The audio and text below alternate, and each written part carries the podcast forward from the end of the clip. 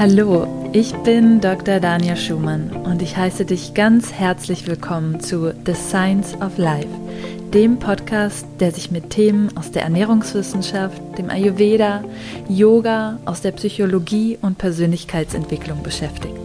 Lass uns gemeinsam unsere Fragen ans Leben mit Verstand, Herz und Humor betrachten. Hallo und schön, dass du wieder mit dabei bist für eine weitere Folge von The Science of Life. In dieser Podcast-Episode möchte ich dir einen Einblick in meine Ausbildung zum ganzheitlichen Ayurveda-Ernährungscoach geben.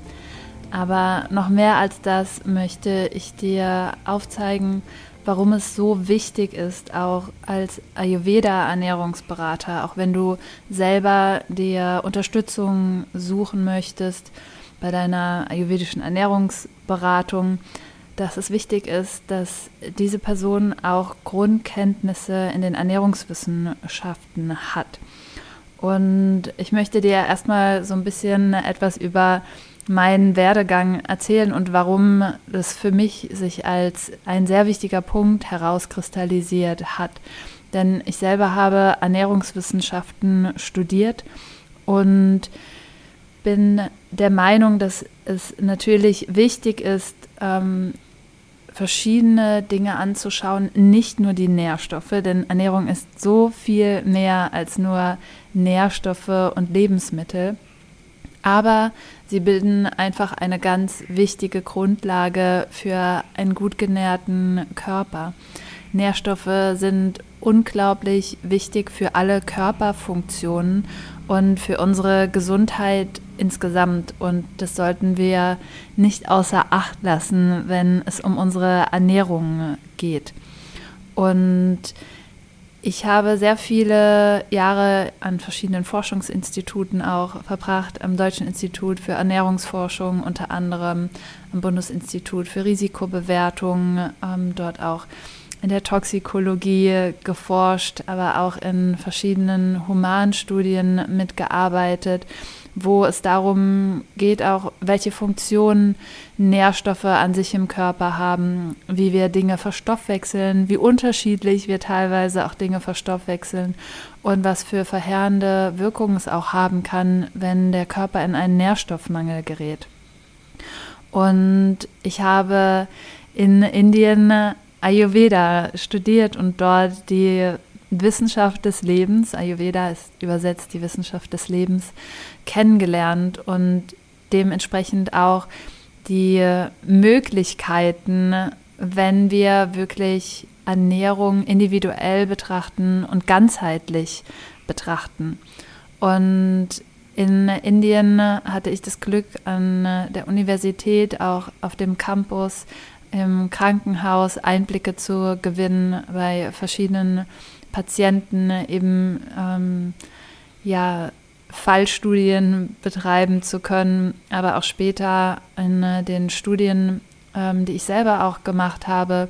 Ich habe meine Doktorarbeit in den Medizinwissenschaften gemacht und dort selber auch eine Studie durchgeführt bei Patienten mit Reizdarmsyndrom und dort haben wir untersucht, wie sich zum einen Yoga auswirkt auf das Reizdarmsyndrom und das wiederum verglichen mit einer Gruppe, die ihre Ernährung umgestellt hat, ähm, dort nach den Foodmap-Prinzipien. Und später auch in einer weiteren Studie an der Charité haben wir untersucht, wie sich eine konventionelle Ernährungsberatung gegenüber einer ayurvedischen Ernährungsberatung auf das Reizdarmsyndrom auswirkt. Und was hier immer wieder auffällt, ist, dass unser Körper natürlich auch auf andere Einflussfaktoren reagiert. Unsere Gesundheit auch davon abhängig ist, ja, nicht nur was wir essen, sondern wie wir essen und vor allen Dingen, wie wir Lebensmittel auch verdauen, wie generell unsere Verdauung funktioniert und natürlich auch, welchen großen Einflussfaktor Traumata, Stress und andere Faktoren auf unser Wohlbefinden haben und ganz besonders unsere Verdauung. Und ich habe in Deutschland eben auch den Heilpraktiker gemacht und hier ähm, nochmal ja, verschiedene Einblicke auch in die Diagnostik gewinnen können. Und in Ayurveda ist es ganz, ganz wichtig, zuallererst einmal den Menschen als Ganzes zu sehen und in der Diagnostik eben ja die individuelle Konstitution zu berücksichtigen. Und es bringt dich auf jeden Fall immer weiter bei deinen Klienten ja diese Faktoren mit einzubeziehen. Und in einer konventionellen Ernährungsberatung wird natürlich auch immer mehr wichtig, dass wir auch darauf schauen, ja, wie ist das Individuum eigentlich eingebunden in das soziale Umfeld, ähm, welche Faktoren im Haushalt spielen noch eine Rolle. Aber dennoch bleibt Ernährung erstmal sehr pauschal. Und das ist auch sehr schwierig, denn es gibt zwar Forschungen in der Nutrigenetik, in der Nutrigenomik, das heißt, wie wirken sich unsere Gene darauf aus, wie wir äh, Nahrung verstoffwechseln, aber auch, wie wirken sich Lebensmittel eigentlich auf unsere Gene aus, denn beides ähm, hat einen großen Einflussfaktor. Aber das ist noch ein sehr, sehr junges Forschungsfeld und es ist noch extrem schwierig, daraus irgendwelche Dinge ableiten zu können.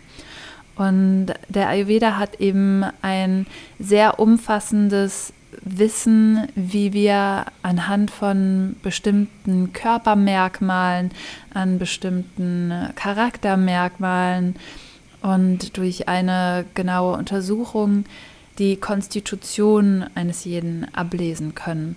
Und die Konstitution basiert auf den Doshas, die im Körper vorherrschen. Wir haben die Doshas Vata, Pitta und Kapha.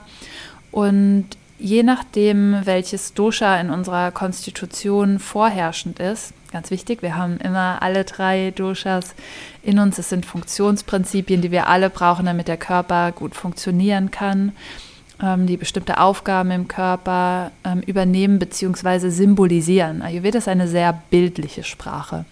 Und das heißt, wir schauen uns an, anhand dessen einfach nur an, welche genetischen, welche biochemischen Merkmale vorherrschen und natürlich hat die Epigenetik auch einen ganz großen Einfluss darauf. Das heißt, je nachdem, wie wir unser Leben gestalten, welchen Lebensstil wir haben, kann das auch zu Ungleichgewichten im Körper führen. Und die Ernährung ist im Ayurveda ein Faktor, mit dem wir ganz viel Einfluss nehmen können. Und das weiß auch die Ernährungswissenschaft. Je mehr Forschung dazu betrieben wird, desto mehr Einblicke erhalten wir dahingehend zu sehen, dass wir mit unserer Ernährung wirklich unglaublich viel für unsere Gesundheit tun können oder eben dementsprechend auch unsere Gesundheit negativ beeinflussen können den meisten ist bekannt, dass ja Fast Food ähm, vielleicht nicht so das Optimale ist, auch die viele Zusatzstoffe, die mittlerweile in industriellen Lebensmitteln vorherrschen, nicht optimal sind. Aber abgesehen von diesem Wissen sagt Ayurveda eben auch, dass bestimmte, auch natürliche Lebensmittel, von denen wir generell sagen, dass sie gesund sind, nicht immer optimal für das jeweilige Individuum sind. Und das ist einfach sehr individuell. Ayurveda hat hier also den Ansatz nicht one size fits all. Es geht nicht immer darum, mehr Gemüse, mehr Salat zu essen oder mehr Obst zu essen, sondern es geht darum, die Lebensmittel ausfindig zu machen, die den Körper in ein Gleichgewicht bringen. Und entgegen der oft mittlerweile vorherrschenden Meinung, dass Ayurveda wirklich ein sehr striktes und starres System ist, dass man sich an bestimmte Lebensmitteltabellen halten muss, geht es weniger darum, strikt nach Regeln zu leben. Es geht darum, Funktionsprinzipien im Körper zu verstehen. Es geht darum zu verstehen, welche Lebensmittel einfach öfter im Speiseplan vorhanden sein dürfen und das ist eben sehr individuell und welche Lebensmittel vielleicht weniger oft ähm, vorhanden sein sollten oder vielleicht auch einfach zu bestimmten Tageszeiten nicht so günstig sind. Das ist gut ist, vielleicht manche Lebensmittel, die schwerer verdaulich sind, eher in den Mittag zu legen, wo unser Verdauungsfeuer kräftiger ist und weniger in den Abend, wo der Stoffwechsel, was wir auch aus den Ernährungswissenschaften wissen, schon eher am Runterfahren ist. Und wir dementsprechend dann auch entsprechende Lebensmittel nicht mehr so gut verstoffwechseln können. Dazu gibt es ganz interessante Forschung auch zu unserem Biorhythmus. Und je mehr Studien dazu gemacht werden, desto mehr sehen wir auch die Prinzipien des Ayurvedas bekräftigt. Für mich ist die Grundlage für eine gesunde Ernährung, sich wirklich dahingehend zu orientieren, was wir aus den Ernährungswissenschaften bereits wissen. Wir wissen bereits, dass es wichtig ist, ausgewogene Mahlzeiten, in denen alle Makronährstoffe enthalten sind, zu involvieren und eben, dass uns das eine Grundlage gibt, um eben ja, die Körperfunktionen aufrechtzuerhalten. Wir brauchen Kohlenhydrate. Kohlenhydrate sind unglaublich äh, wichtig für verschiedene Funktionen im Körper. Wir brauchen Proteine. Ähm, diese haben nochmal ganz andere Funktionen als die Kohlenhydrate. Wir brauchen Fette. Wir sind angewiesen auf bestimmte essentielle Fettsäuren. Essentiell bedeutet immer, dass der Körper diese Nährstoffe nicht selber herstellen kann. Das heißt, wir sind auf die Zufuhr über die Nahrung angewiesen. Und genau das betrifft auch die Vitamine. Auch Vitamine sind essentiell für den Körper. Wir können sie nicht selber herstellen. Und das ist einfach eine wichtige Grundlage, wenn wir über eine gesunde Ernährung sprechen. Und die sollte jeder, der sich im Feld Ernährungsberatung beruflich bewegt, wissen. Sie sollte jeder kennen. Das heißt, für mich gibt es gar keine andere Alternative, wenn du eine ayurvedische Ernährungsberatung anbieten möchtest, dass du diese Grundlagen aus den Ernährungswissenschaften auch kennst. Und es hilft dir, Ayurveda zum einen tiefer zu verstehen.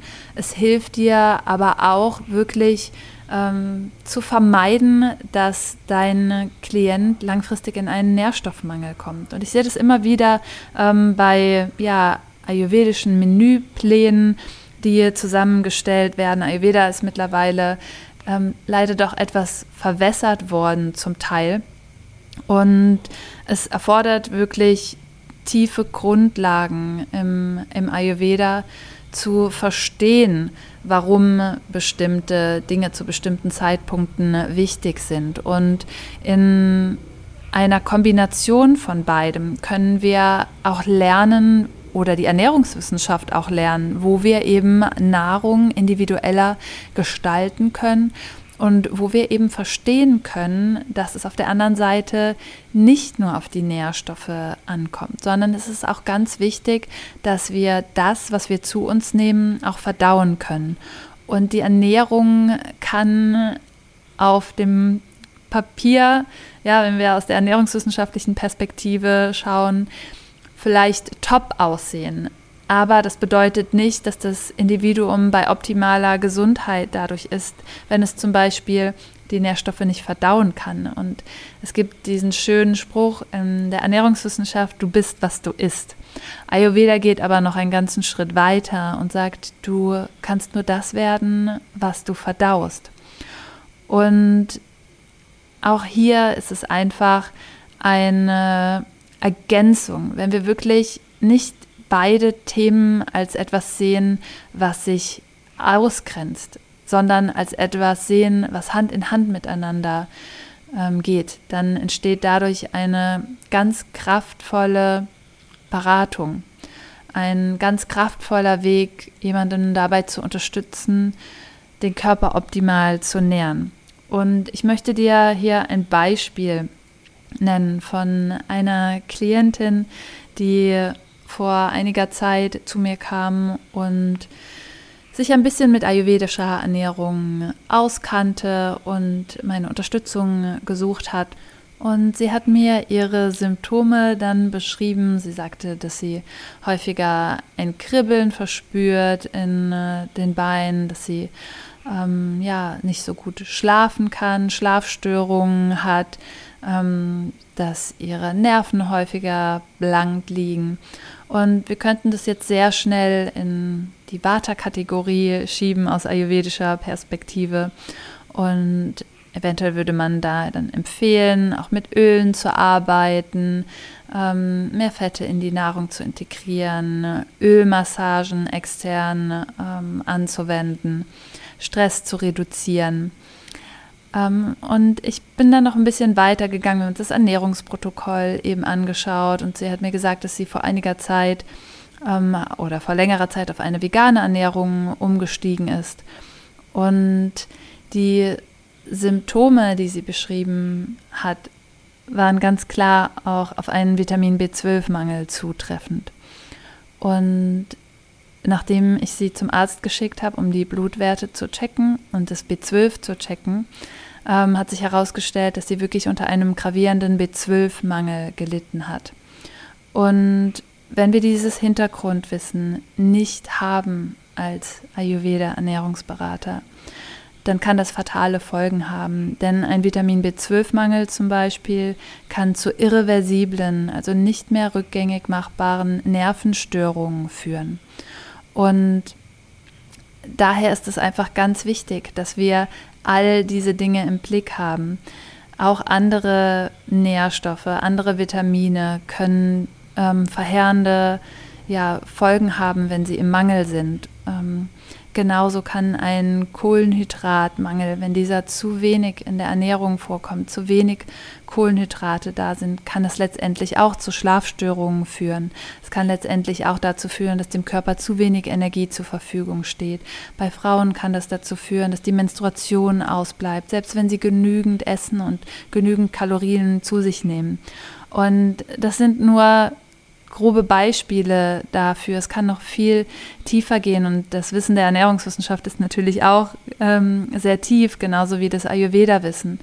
Und ich möchte hiermit einfach nur noch mal aufzeigen, wie wichtig es ist, dass wir beide Perspektiven integrieren. Genauso wie wenn eben ja alles stimmt auf der körperlichen Ebene, wenn die Blutwerte in Ordnung sind ähm, und ähm, alles, was man vielleicht beim Arzt schon probiert hat, ähm, nicht mehr weiterhilft, ja, dass man da vielleicht wirklich dann eben einfach besser aus der ayurvedischen Perspektive arbeitet, dass man eben mit ähm, Ölmassagen arbeiten kann, dass man mit waterberuhigenden Lebensmitteln arbeiten kann, ja, dass man schauen kann, okay, vielleicht hat hier jemand auch einfach zu viel Rohkost in der Ernährung oder bestimmte Lebensmittel, die Vata sehr verstärken, vielleicht auch bestimmte Ernährungsgewohnheiten denn auch das Timing der Mahlzeiten äh, ist sehr wichtig. Ja, die Pausen zwischen den Mahlzeiten oder vielleicht, wenn diese zu lang sind, eben auch.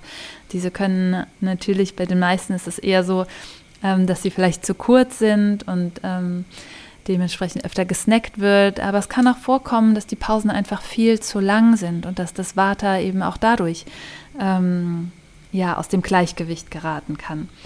Und auch das sind wieder nur einige Beispiele, aber ich hoffe, du verstehst, was ich dir damit ähm, aufzeigen möchte. Und dann möchte ich noch ein weiteres Feld öffnen hier. Und zwar ist es unser Gefühlsleben und unsere Emotionen. Und Ernährung ist immer emotional oder beziehungsweise immer an unsere Gefühle gekoppelt. Und das muss sie auch, denn allein schon, wenn wir über ein Hungergefühl sprechen, ist es wichtig, dass wir fühlen. Ja? Und Ernährung und bestimmte Lebensmittel können auch unsere Stimmung beeinflussen.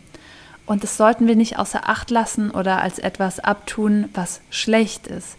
Denn Ernährung kann wirklich auch dazu führen, dass wir uns genährt fühlen, dass wir uns zufrieden fühlen, dass wir ähm, uns geerdet fühlen. Ja, und das sind wichtige Faktoren. Und ähm, da ist es eben sehr wichtig, auch nochmal zu unterscheiden, wann essen wir wirklich, um Emotionen zu betäuben.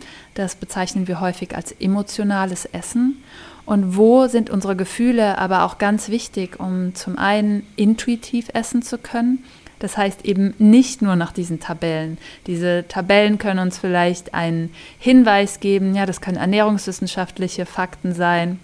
Es können aber auch die Dosha-Tabellen im Ayurveda sein, so dass wir eine Idee überhaupt erstmal bekommen, wo wir anfangen können, was zu uns passen können. Denn es gibt so viele Lebensmittel und Ernährung ist so ein weites Feld, dass es manchmal schwer ist, da den Überblick zu behalten.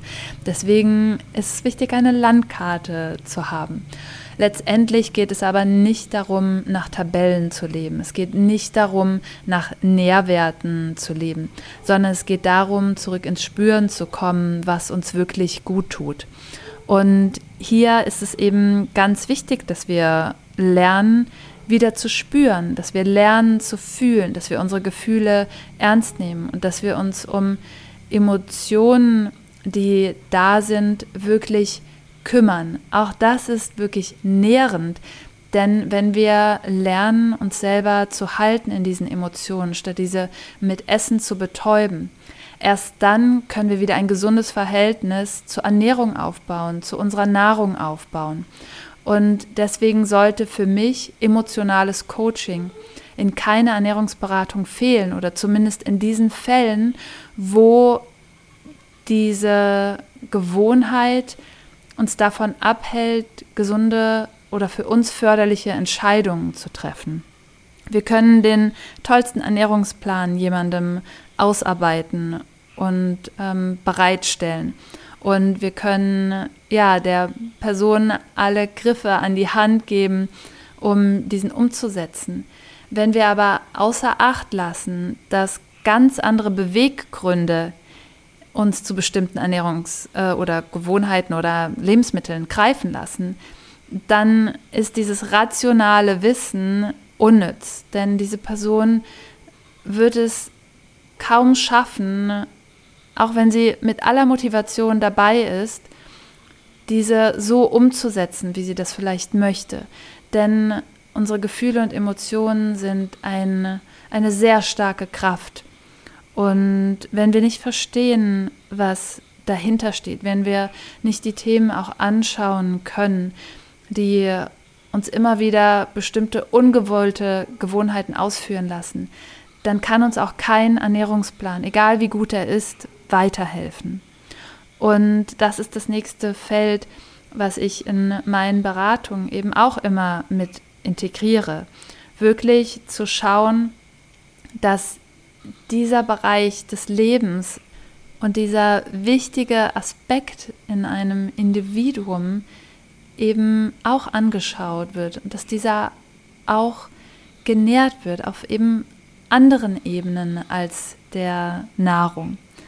Und ich denke, dass diese drei Felder einfach wirklich wichtig sind, wenn es darum geht, dass wir unsere Ernährung anschauen, umstellen wollen, ähm, anpassen wollen, dann sollten diese drei Felder ineinander greifen. Und erst das gibt uns einen ganzheitlichen Blick auf die Person, die vor uns sitzt. In meiner Ausbildung vereine ich genau diese drei Themenfelder, die ich in meiner Arbeit als so wichtig herauskristallisiert habe. Und ich zeige dir, wie du diese Felder vereinen kannst in deinen Beratungen, um deine Klienten optimal zu unterstützen. Und ich möchte dich wirklich dazu ermutigen, dass du dein Wissen weitergibst. Vielleicht hast du schon Erfahrungen im Bereich Ayurveda, Ernährungsberatung oder im Coaching, vielleicht aber auch nicht. In dieser Ausbildung würde ich wirklich dabei unterstützen, in die Praxis zu kommen, mit vielen Fallbeispielen, mit vielen Übungen, ähm, mit Einsendeaufgaben, die von mir und meinem Team ähm, mit Feedback an dich zurückgegeben werden. Und dass du einfach wirklich dich auch traust, letztendlich mit Klienten zu arbeiten und dieses Wissen weiterzugeben. Denn diese Ausbildung ist dahingehend einzigartig, dass sie dir tiefgreifendes Wissen zur Verfügung steht, stellt, was dich einfach sicher werden lässt. Und vielleicht hast du schon lange Zeit den Traum, deine Leidenschaft zum Beruf zu machen. Und ich möchte ja, dich einfach dazu ermutigen, auch diesen Schritt zu gehen. Und der Beruf als Ayurveda Ernährungscoach kann so vielfältig aussehen. Ja, das mm, können eins zu eins Beratungen sein und später auch Workshops. Ja, du kannst vielleicht auch dein Wissen, wenn du sehr gut in der Küche bist, auch in Kochkursen weitergeben. Ähm, du kannst Unternehmen beraten. Auch in Unternehmen wird das Thema Ernährung immer wichtiger. Du kannst ähm, aber auch, wenn du zum Beispiel Yogalehrer bist, die Ayurveda-Ernährungsberatung als einen weiteren Standpunkt nutzen. Und auch in der Ausbildung werden wir in einem Modul in der ganzheitlichen Ayurveda-Ernährungsberatung ähm, darüber sprechen, wie eben auch ähm, Yoga integriert werden kann als Lifestyle-Empfehlung. Ja. Ähm, natürlich ist der Fokus die Ernährung, aber im Ayurveda haben wir verschiedene ähm, Möglichkeiten zu arbeiten. Wir haben Kräuter, die wir als Nahrungsergänzungsmittel nutzen können. Ja, wir haben klassische Nahrungsergänzungsmittel aus der Ernährungsberatung, aber eben auch hier im Ayurveda verschiedene Anwendungen einfach. Denn obwohl die Ernährung eines der wichtigsten ähm, Stützpfeiler ist im Ayurveda, wie es so schön heißt, ähm, die Nahrung ist deine Medizin und ja, wenn die Nahrung nicht stimmt, dann kann auch keine Medizin wirken. Aber eben auch in ja, Integration mit anderen Methoden wird sie eben noch wirksamer. Und ja, wie du siehst, kann das sehr unterschiedlich aussehen, wie du später damit arbeiten äh, möchtest. Und ich möchte dir jetzt noch kurz ein paar Sachen sagen, damit du einen Überblick über die Struktur der Ausbildung bekommst. Und zwar ist die Ausbildung in zwölf Module aufgegliedert, zwölf Monatsmodule. Das heißt, insgesamt dauert die Ausbildung ein Jahr. Und in jedem Monat schauen wir uns ein anderes Fokusthema an. In Modul 1 bekommst du eine Einführung und einen Themenüberblick. Das heißt, ist es für mich immer wichtig, das große Ganze am Anfang zu sehen, damit ich weiß, wo es hingeht. Und das möchte ich dir mit diesem Modul schaffen, dass du wirklich eine Einführung in die verschiedenen Themenbereiche bekommst und einen Eindruck davon, äh, wie deine Beratung später aussehen wird. In Modul 2 schauen wir uns die Ayurveda Basics an. Das heißt, hier lernst du wirklich intensiv den Ayurveda kennen und alles, was du wissen musst, um später dein Wissen auch eigenständig anwenden zu können. In Modul 3 schauen wir uns die Basics der Ernährungswissenschaft an. Das heißt, hier lernst du alles über Makro- und Mikronährstoffe, über den Wasserhaushalt und so weiter. Und in Modul 4 gehen wir spezifischer auf die Ernährung im Ayurveda ein. Ja, das heißt, aufbauend auf den Grundlagen, den Ayurveda Basics, lernst du hier, was das in der Ernährung bedeutet. In Modul 5 geht es um die intuitive Ayurveda-Ernährung und das emotionale Essen. Das heißt, hier lernst du wirklich nochmal einen Schritt zurückzugehen und von den Tabellen hin ins Spüren zu kommen. Ja, auch für dich wird diese Ausbildung eine große Transformation sein und eine große Reise. Und das ist auch sehr, sehr wichtig, denn nur das, was wir selber erfahren, können wir später auch weitergeben. Du lernst auch, wie ähm, emotionales Essen zustande kommen kann und wie du einen Blick darauf gewinnen kannst und darauf dann eben eingehen kannst in deinen Beratungen.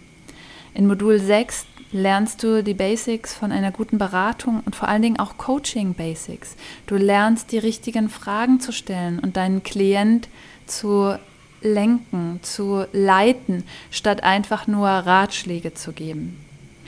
In Modul 7 schauen wir uns die Ayurveda-Diagnose im Detail an, denn es ist so wichtig, dass du ähm, lernst zu erkennen, was das Ungleichgewicht bei deinem Klienten ist, dass du lernst, auf die Konstitution deine Empfehlungen abzustimmen. Und natürlich auch Warnzeichen zu erkennen, wo einfach die Überweisung zum Arzt ähm, notwendig ist. In Modul 8 geht es um die angewandte Ayurveda-Beratung ähm, die ganzheitliche Ayurveda-Beratung, da wo du ähm, ja wirklich nochmal auch andere Methoden integrieren kannst, wie bereits äh, angesprochen. Und was es auch für bestimmte Fallbeispiele, für bestimmte Themenfelder heißt. Ja? In Modul 9 geht es um Diätetik und moderne Ernährungsformen. Viele Klienten werden zu dir kommen und sagen, ja, ich ähm, probiere jetzt gerade die ketogene Ernährung aus. Ist das denn gut für mich oder ist es mit dem Ayurveda vereinbar? Genau auf diese Themen schauen wir in diesem Modul auch. Und du lernst kennen, was die, ja, die Hintergründe von diesen Ernährungsformen aus der ernährungswissenschaftlichen Perspektive sind. In Modul 10 geht es um die angewandte Ernährungsberatung. Das heißt, wie werden Protokolle erstellt und ausgewertet und so weiter. Und dann gibt es eine Abschlussarbeit und du hast nochmal Zeit, in Modul 11 das Wissen zu verdauen. Du hast den Monat Zeit, deine Abschlussarbeit fertigzustellen und einzureichen. Und in Modul 2 bekommst du nochmal Input dazu, wie du dich eigentlich als Ayurveda-Ernährungscoach ähm, aufstellen kannst. Vielleicht möchtest du dich selbstständig machen, vielleicht auch nebenberuflich arbeiten. Und hier geht es wirklich darum, dass du dein Business als Ayurveda-Ernährungscoach nachhaltig aufbauen kannst. Denn auch das gehört für mich zur Ganzheitlichkeit ähm, dazu. Wir müssen schließlich oder wollen natürlich mit unserem Herzensthema nach draußen gehen und Klienten beraten und müssen uns dementsprechend oder dürfen uns dementsprechend dann auch zeigen und sichtbar werden. Und ja, das ist so ein bisschen über die Struktur von der Ausbildung. Ähm, ganz wichtig ist auch, dass die Ausbildung von der staatlichen Zentralstelle für Fernunterricht, der ZFU, geprüft und zugelassen ist. Und das garantiert, dass die Online-Ausbildung inhaltlich, didaktisch und pädagogisch höchsten Qualitätsansprüchen gerecht wird und dem Fernunterrichtsschutzgesetz entspricht. Außerdem wurde die Ausbildung vom Bundesverband der Fernstudienanbieter zum Studienangebot des Jahres nominiert. Und du kannst dir auf meiner Webseite auch nochmal die Testimonials anschauen von Ausbildungsteilnehmern der vorherigen Jahrgänge und hier auch nochmal einen Eindruck gewinnen, ja, welche Veränderungen diese Ausbildung für viele bewirkt hat. Diese Ausbildung geht wirklich tief und richtet sich an all diejenigen, die auch tief gehen möchten. Das möchte ich vorab sagen. Ähm, du bist herzlich willkommen, dir ein Beratungsgespräch zu buchen. Das kannst du über meine Webseite unter danielschumann.com slash Ausbildung machen und dort eben auch nochmal dir anschauen das ähm, Webinar, was es zur Ausbildung gab, wo du einen Eindruck bekommst, ja, welche ähm, Anforderungen auch du mitbringen solltest, wie die Ausbildung nochmal genau abläuft. Ähm, ich gebe dir einen Einblick in die Plattform, sodass du mehr auch einen visuellen Eindruck bekommen kannst und dir das nochmal mehr vorstellen kannst. Und ja, auf der Webseite stehen auch nochmal alle Fakten gesammelt, sodass du dir einen Eindruck verschaffen kannst. Und wenn du dann das Webinar angeschaut hast und die Informationen auf der Webseite ähm, dir angeschaut hast, dann kannst du dir ähm, dementsprechend noch ein ja, Bewerbungsgespräch buchen, wo du zum einen schauen kannst, ob die Ausbildung das Richtige für dich ist, nochmal abschließende Fragen klären und zum anderen wir auch schauen können, ob ähm, die Ausbildung das Richtige für dich ist. Und uns ist es ganz wichtig, dass wirklich diese Ausbildung zu dir passt, dass diese Ausbildung dich dorthin führt, wo du hin möchtest. Und ja, wenn dem so ist, dann freuen wir uns natürlich sehr, ähm, wenn du Teil dieser Reise wirst. Wie gesagt, alle Informationen findest du unter danielschumann.com-ausbildung. Und ja, ich freue mich von dir zu hören, so oder so. Ich hoffe, dass diese Folge dir auch vielleicht nochmal einen Eindruck gegeben hat, wenn du selber auf der Suche bist nach einem Ayurveda Ernährungsberater, um da auch nochmal zu schauen, was sind eigentlich so Qualitätskriterien, die wichtig sind. Und ich freue mich immer, wenn du mir auf den sozialen Medien folgst, auf Instagram unter dr.daniel.schumann, auf Facebook unter Dr. Daniel Schumann und ja, dort auch deinen Kommentar da lässt, dein, ähm, ja, deine Erfahrungen teilst, mit in den Austausch gehst. Zu jeder Podcast-Folge gibt es auch immer einen Post, wo wir in den Austausch gehen können. aber auch zu ja, anderen Themen, auch nochmal zu dem Input, den du dort findest. Du findest auch auf der Webseite weiteren Input, ähm, Rezepte, Blogartikel zum Thema Ayurveda, Yoga und Ernährung. Und ich freue mich auch sehr, wenn du diesen Podcast teilst oder vielleicht auch diese Episode speziell mit jemandem teilst, den das interessieren könnte. Und ja, es hilft mir sehr, wenn du diesen Podcast ähm, abonnierst und bewertest. Und ich wünsche dir alles Liebe. Schön, dass du da bist und schön, dass du Teil dieser Community bist. Lass uns gemeinsam das Thema Ayurveda und Ernährung weiter in die Welt bringen. Namaste.